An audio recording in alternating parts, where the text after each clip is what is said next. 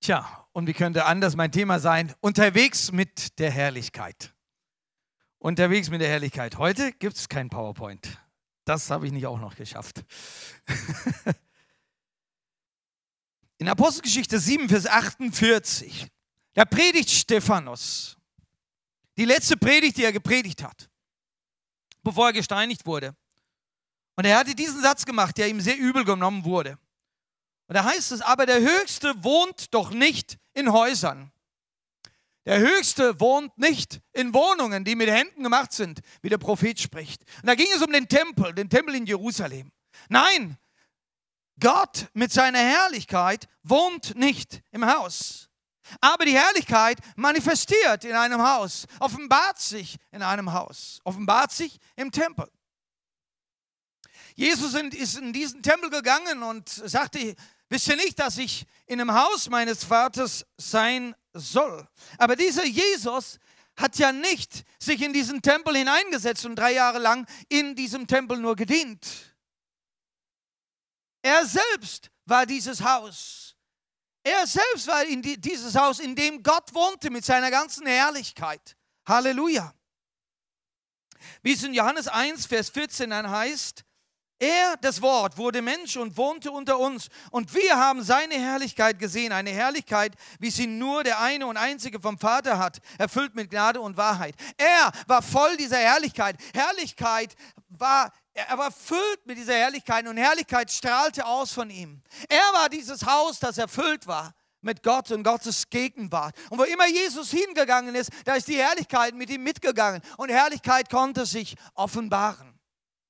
Und Jesus blieb ja nicht an einem Ort. Genauso wie schon damals, als das Volk Israel aus Ägypten herauskam und sie ja dann diesen, dieses Zelt, diese, diese Stiftshütte bauen sollten und, und Gott seine Gegenwart äh, offenbart hat in Form dieser Wolke und dann bei Nacht mit diesem Feuer. Und, und es ging immer weiter.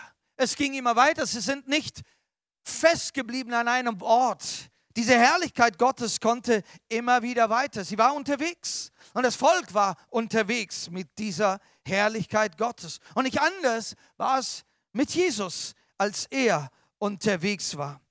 In Matthäus 4, Vers 23, Jesus zog in ganz Galiläa umher. Er lehrte in den Synagogen und verkündigte die Freudenbotschaft vom Reich Gottes und heilte alle Kranken und Leidenden im Volk. Jesus zog umeinander. Und die Herrlichkeit ging mit ihm. Halleluja. Das ist unser Herr Jesus. So kennen wir die Geschichte aus den Evangelien. Wir kennen ihn als ein Wanderprediger, als einer, der von Ort zu Ort zieht. Und überall, wo er hinkommt, da offenbart sich nichts weniger als die volle Herrlichkeit Gottes, Himmel auf Erden. Und so konnte er sagen, das Himmelreich ist nahe herbeigekommen. Deshalb bekehrt euch und glaubt an das Evangelium. Er konnte in Häuser gehen und in diesen Häusern hat sich die Herrlichkeit auch offenbart. Aber die Herrlichkeit ist nicht für ein Haus gedacht.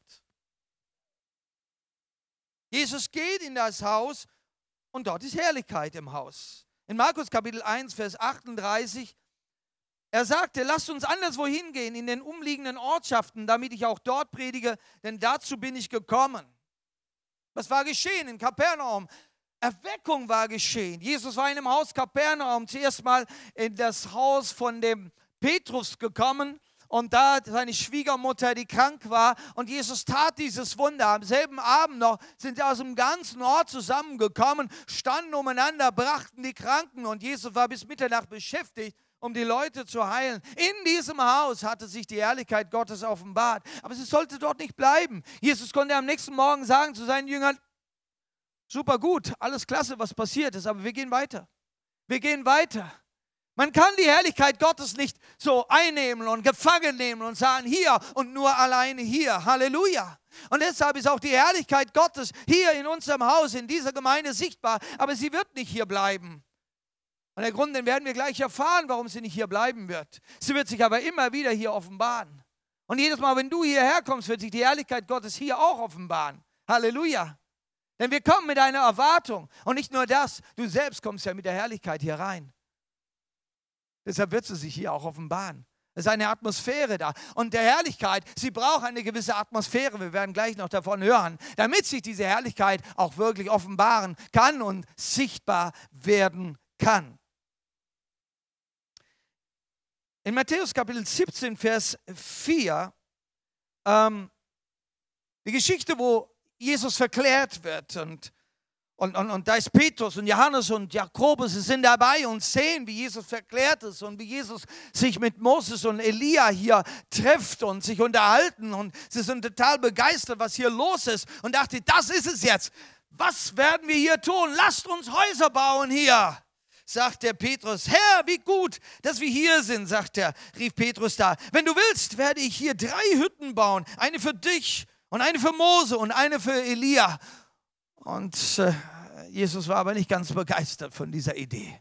Petrus hat es immer noch nicht kapiert. Wir brauchen kein Haus für die Herrlichkeit Gottes.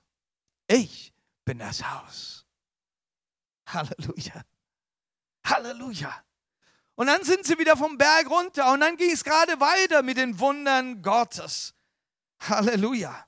Die Herrlichkeit offenbart sich aber in einem Haus. Und, und Jesus äh, äh, meint das auch wirklich ganz ernst äh, darüber, dass es sich in einem Haus offenbart. Ja, wir konnten die Herrlichkeit Gottes immer wieder draußen sehen, wenn Jesus unterwegs war. Äh, das sind Wunder geschehen, da sind Menschen befreit äh, worden, das Evangelium ist verkündigt worden und Menschen haben sich zu Jesus bekehrt. Aber warum das Haus? Warum das Haus? Wie ich schon gesagt habe, Matthäus 1, Vers 3, äh 32, 33. An Abend, am Abend aber, es war noch Sonnenuntergang, brachte man alle Krankenbesessenen zu Jesus. Die ganze Stadt war vor der Haustür versammelt, heißt es dort. Jesus geht immer wieder ins Haus. Warum? Draußen predigt man das Evangelium und ruft die Menschen, zu Gott zu kommen hereinzukommen. Aber es ist wichtig, hereinzukommen, einzutreten, einzutreten in das Reich Gottes. Und dann geht Jesus ins Haus. Warum? Weil im Haus Jünger gemacht werden. Draußen wird das Evangelium gepredigt, aber im Haus werden Jünger gemacht. Da wird gelehrt. Da werden Menschen zu Jüngern. Da setzen sie sich Jesus zu Füßen und hören seine Lehre und fangen an, ihm zu folgen. Nicht nur das, sondern die lernen auch von ihm, welche Dienste es gibt im Reich Gottes und wie sie auszuführen sind. Seine Jünger waren mit ihm, aßen mit ihm und da gab es die Fragen und Antworten im Haus. Da will sich Herrlichkeit genauso offenbaren wie draußen, so wie drinnen, wie drinnen, so wie draußen. Denn Jesus geht mit der Herrlichkeit umeinander. Und so möchte auch der Herr Jesus, dass auch wir genauso mit dieser Herrlichkeit unterwegs sind. Drinnen wie draußen. Sie wird sich offenbaren, wenn wir bereit dazu sind. Und so rüstet Jesus diese Jünger zu, damit genauso diese Jünger das Gleiche tun wie Jesus. Und es war nicht erst, als Jesus dann in den Himmel gefahren ist, dass seine Jünger aktiv wurden. Nein, während Jesus schon da war, hat er sie schon ausgebildet und ausgesandt. Matthäus 10, in diesem Kapitel, sendet Jesus seine Jünger zwei, zwei zu zwei und sie sollten genau das Gleiche tun, was auch er tat. Das Evangelium predigen und für Kranke beten, die dann geheilt werden sollen. Matthäus 10, Vers 11 und 12, da lesen wir, wie ihr wenn ihr in eine Stadt oder in ein Dorf kommt, findet heraus, wer es wert ist, euch aufzunehmen und bleibt dann, bis ihr weiterzieht. Wenn ihr das Haus betretet, grüßt seine Bewohner und wünscht ihnen Frieden. Sie sollen ein Haus des Friedens finden. Und wenn sie dann den Frieden annehmen und oder, beziehungsweise auch zurückgeben, dann heißt es, das ist das Haus, wo ihr bleiben sollt. Ein Haus, die es wert sind, die würdig sind. Menschen des Friedens. Und es ist doch interessant, Jesus sendet seine Jünger aus und er sagt nicht nur, läuft eben durch die Straßen, überall in den Dörfern und dann predigt und heilt die Leute und zieht weiter. Nein, er sagt tatsächlich, sucht ein Haus. Da bleibt ihr. Da werden die Menschen kommen dann, weil in dem Haus sich die Herrlichkeit Gottes offenbart. Halleluja. Das ist für uns so ein Blueprint, so ein, ein, ein Zeichen, dass Gott in jeder Ortschaft auch seine Gemeinde bauen möchte. Es braucht Häuser, wo Menschen zu Jünger gemacht werden, wo sie zu Füßen sitzen und lernen. Halleluja. Deshalb gehen die Diener hinein in das Haus. Und deshalb sind wir so überzeugt in unserer Gemeinde hier, dass wir Hauskreise in jedem Ort brauchen. Der ganze Enzkreis und die ganze Region, wo alle hierher kommt, in jedem Ort soll es Häuser geben. Häuser des Friedens. Dort wird geblieben. Dort wird sich Gott offenbaren. Dort werden Menschen zu Christen werden, zu Gläubige, zu Überzeugte, Jünger Jesu, die voller Kraft und Vollmacht werden. In den Häusern. Halleluja. Ich finde das interessant und begeisternd. Diese Häuser des Friedens, das war auch die Strategie, die wir dann in Indien anwenden durften, besonders als das mit Verfolgung mehr und mehr zugenommen hatte. Schon im Jahr 2000 haben wir da eine wichtige Entscheidung getroffen, ja, wie dann so anfingen die Steine zu fliegen, wenn wir dann so in öffentlicher Evangelisation waren. Und wir gesagt, wir müssen, bevor etwas passiert, ja, und bevor wir rausgeschmissen werden, ähm, müssen wir unsere Strategie verändern. Und dann sind wir an diesen Bibelvers gekommen. Und wir haben das zu unserer Strategie in unserem Dienst gemacht. Sucht diese Häuser des Friedens, wo immer ihr hinkommt. Und es war dann auch viel einfacher für mich dann, gerade auch als Ausländer, unterwegs zu sein, weil wenn ich dann irgendwo in ein Dorf gekommen bin, gekommen bin, da waren schon Freunde da. Und da hieß es ja, die haben mich eingeladen. Ich bin zu den Freunden nach Hause gegangen. Ich bin nicht zum Evangelisieren ins in, in ein Dorf gekommen. Ja, und was macht dieser Ausländer? Will er nur die Leute bekehren? Sondern nein, ich bin zum Freund Freunde besuchen in das Dorf gekommen. Aber in diesem Haus konnte ich dann dienen. Halleluja. Das hat was für sich. Und so durfte unsere Arbeit wirklich dann auch wachsen. Und das, die, die Strategie wirklich, die funktioniert wunderbar.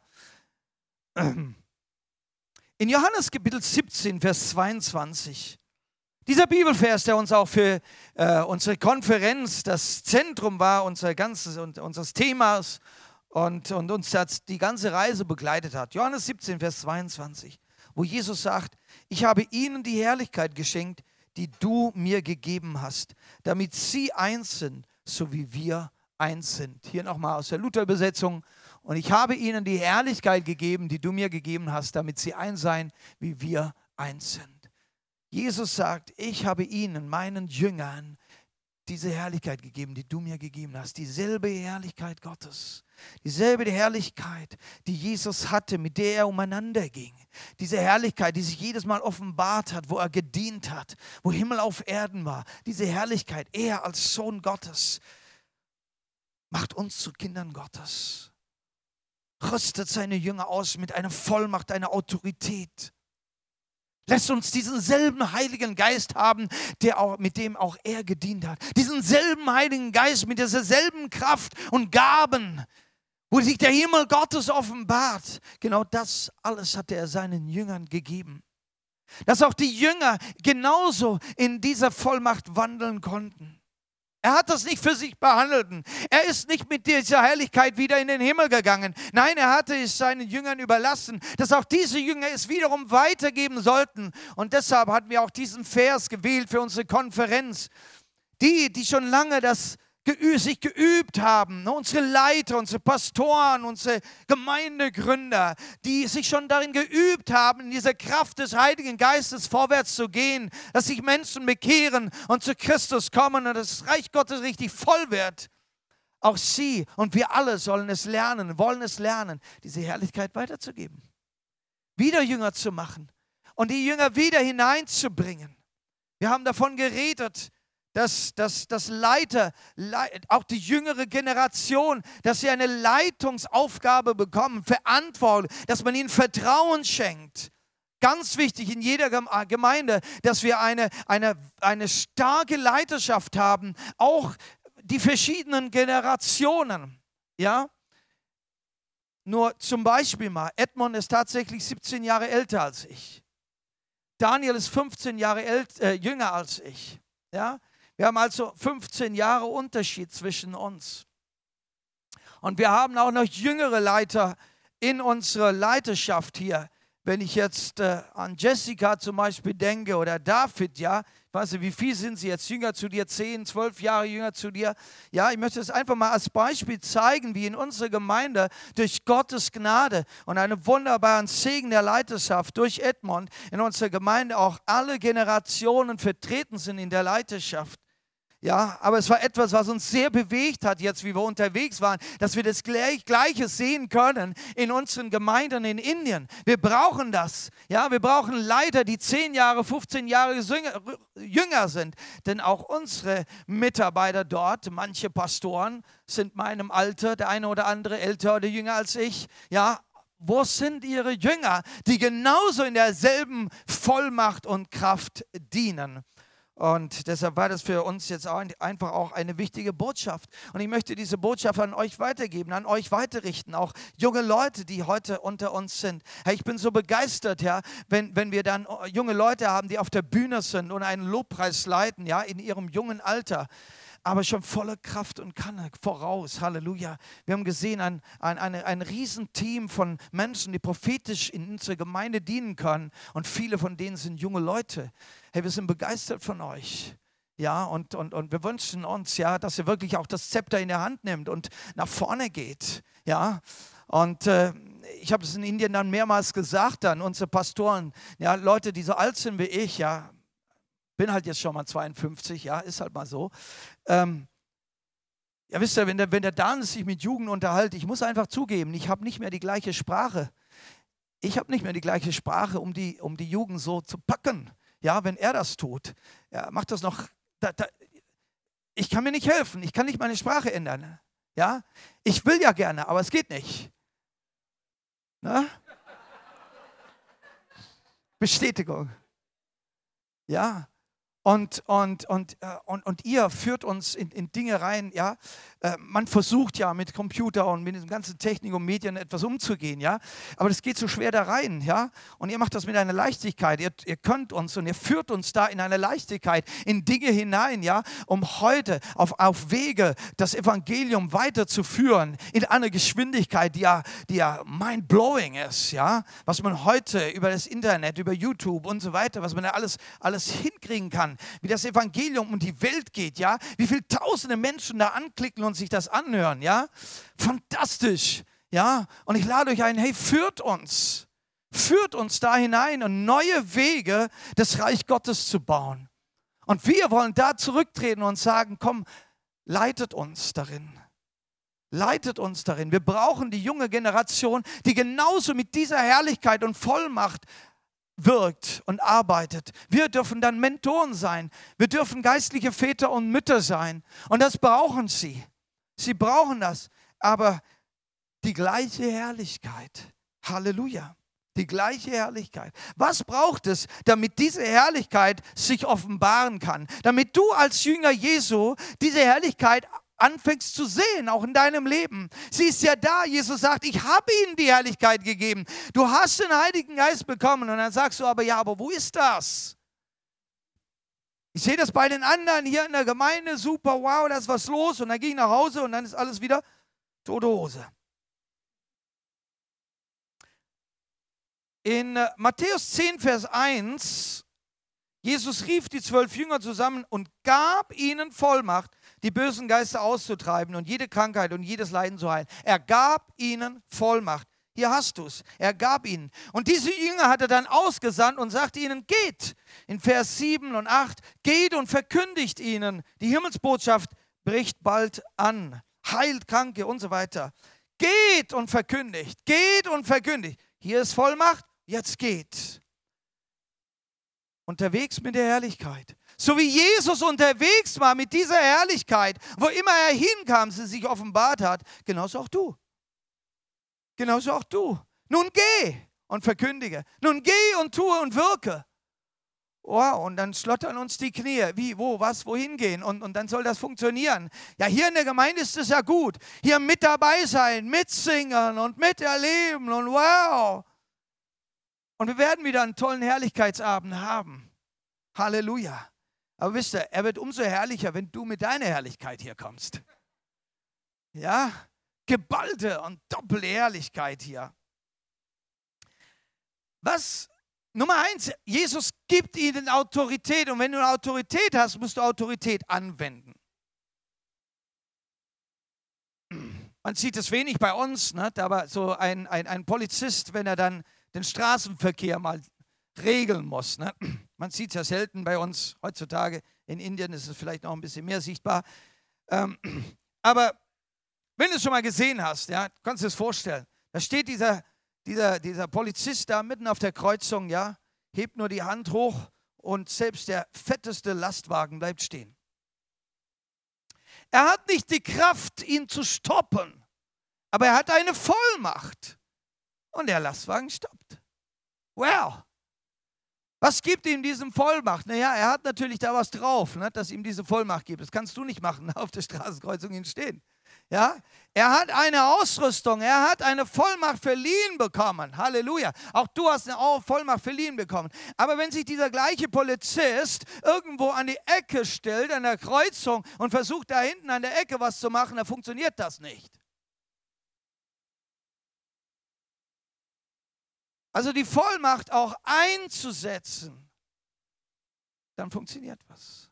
Es geht also um etwas einsetzen. Und wie setze ich es ein? Nun, Jesus hat seinen Jüngern an dieser Stelle, wie er sie ausgesendet hat, einige Instruktionen gegeben, wie wie sie gehen sollen. Und das erste ist ein Leben des Glaubens, das zweite ist ein Leben des Friedens und das dritte ein Leben der Disziplin. Interessant, kannst du selber nachforschen in Matthäus 10. Ein Leben des Glaubens, ein Leben des Friedens und ein Leben der Disziplin.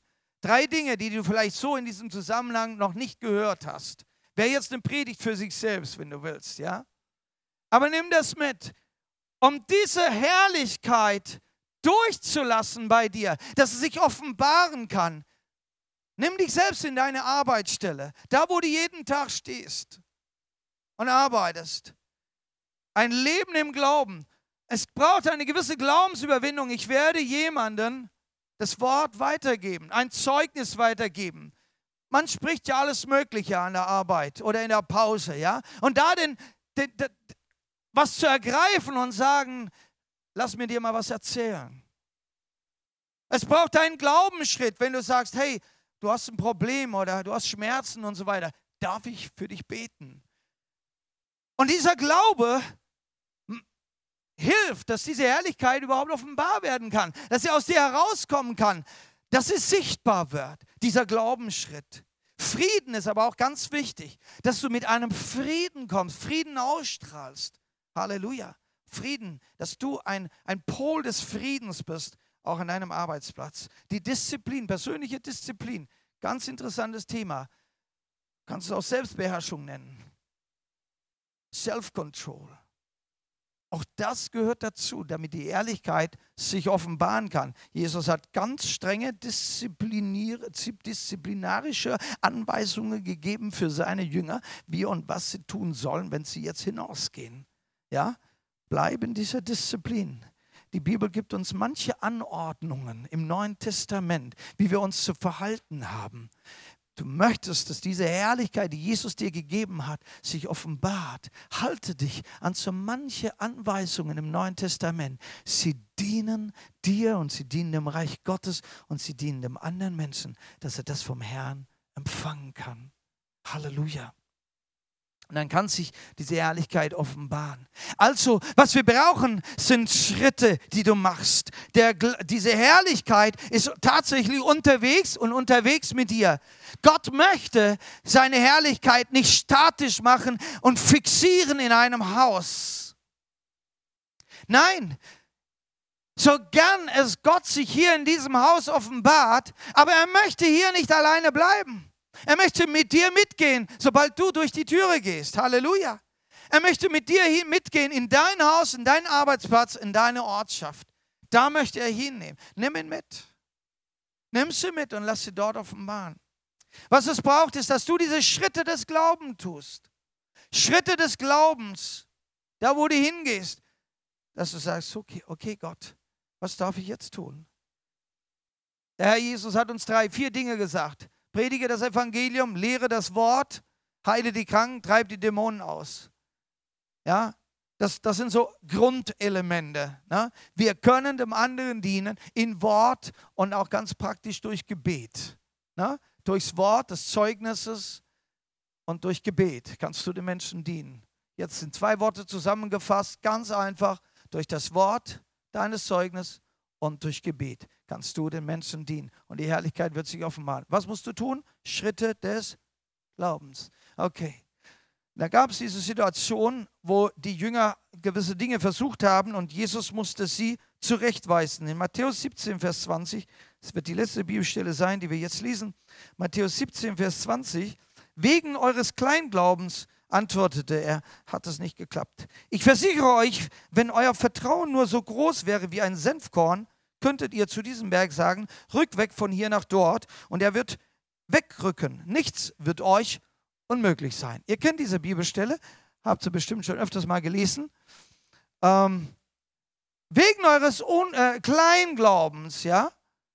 Was sagt Jesus hier? Schimpft er sie? Nein, nein. Ein Glaube, es gibt einen Glauben, der nichts bewegen kann. Das ist ein Glaube, der voll äh, erfüllt ist mit Zweifel. Ja?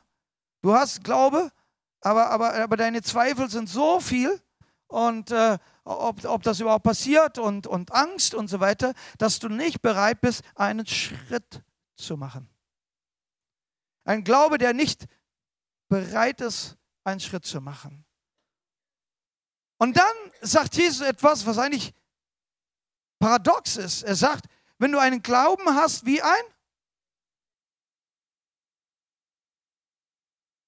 Mini-Ding. Ich weiß nicht, ob du schon mal einen Senfkorn gesehen hast, ja?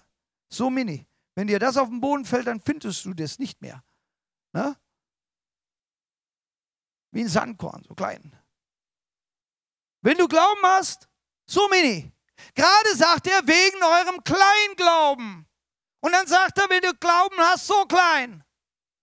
Ist das nicht ein Paradox? Was sagt Jesus? Du brauchst eine andere Art von Glauben. Und diese andere Art ist wie dieses Senfkorn, so mini wie das Ding ist, aber da drin steckt was. Da steckt Kraft da drin, in diesem kleinen Senfkorn. Da ist ein DNA da drin, das sagt, ich werde groß und es funktioniert. Tu mich in die Erde rein und ich werde wachsen und Frucht hervorbringen. Halleluja. Ein Glauben, der sagt, ich gehe, bring mich rein in die Erde und dann wird was wachsen.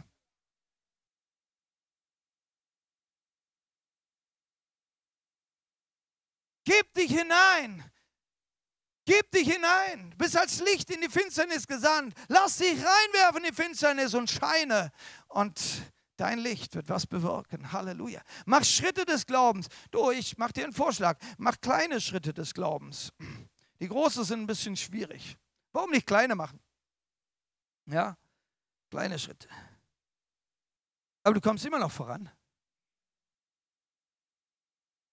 Auch mit kleinen Schritten kommst du voran, aber mach Schritte. Die Herrlichkeit möchte mit dir unterwegs sein. Du darfst kleine Schritte machen. Und was wäre ein kleiner Schritt des Glaubens? Egal, was du bis heute erreicht hast. Oh, danke, dass es nach vorne kommt, das ist richtig. Das ist eine kleine Erinnerung, dass es zu Ende geht. Schön. Er wollte nicht mal aufstehen. Das wäre doch toll. Du darfst kleine Schritte des Glaubens machen. Etwas mehr, als du bis jetzt gemacht hast. Was ist ein kleiner Schritt des Glaubens? Etwas mehr, als du bisher gemacht hast. Nur etwas. Und jedes Mal etwas mehr. Aber wage dich.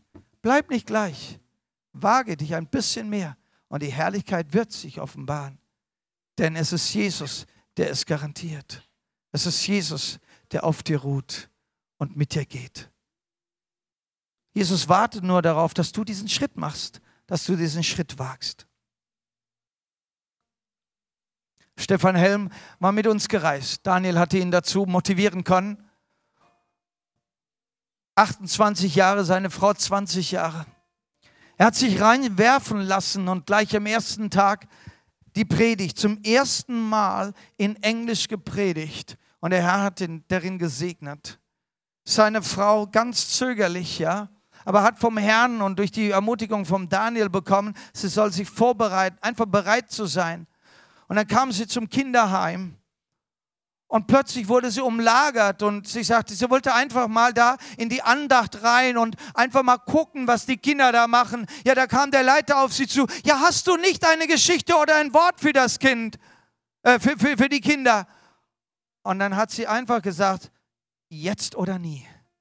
Jetzt oder nie. Und sie hat den Schritt gewagt. Sie tat ihren Mund auf. Sie war nie überzeugt davon, dass sie Englisch überhaupt richtig reden konnte. Sie tat ihren Mund auf und der Herr füllte ihren Mund und konnte wunderbar den Kindern dienen. Und nachdem sie diesen Schritt gemacht hat, gab es kein Zurück mehr.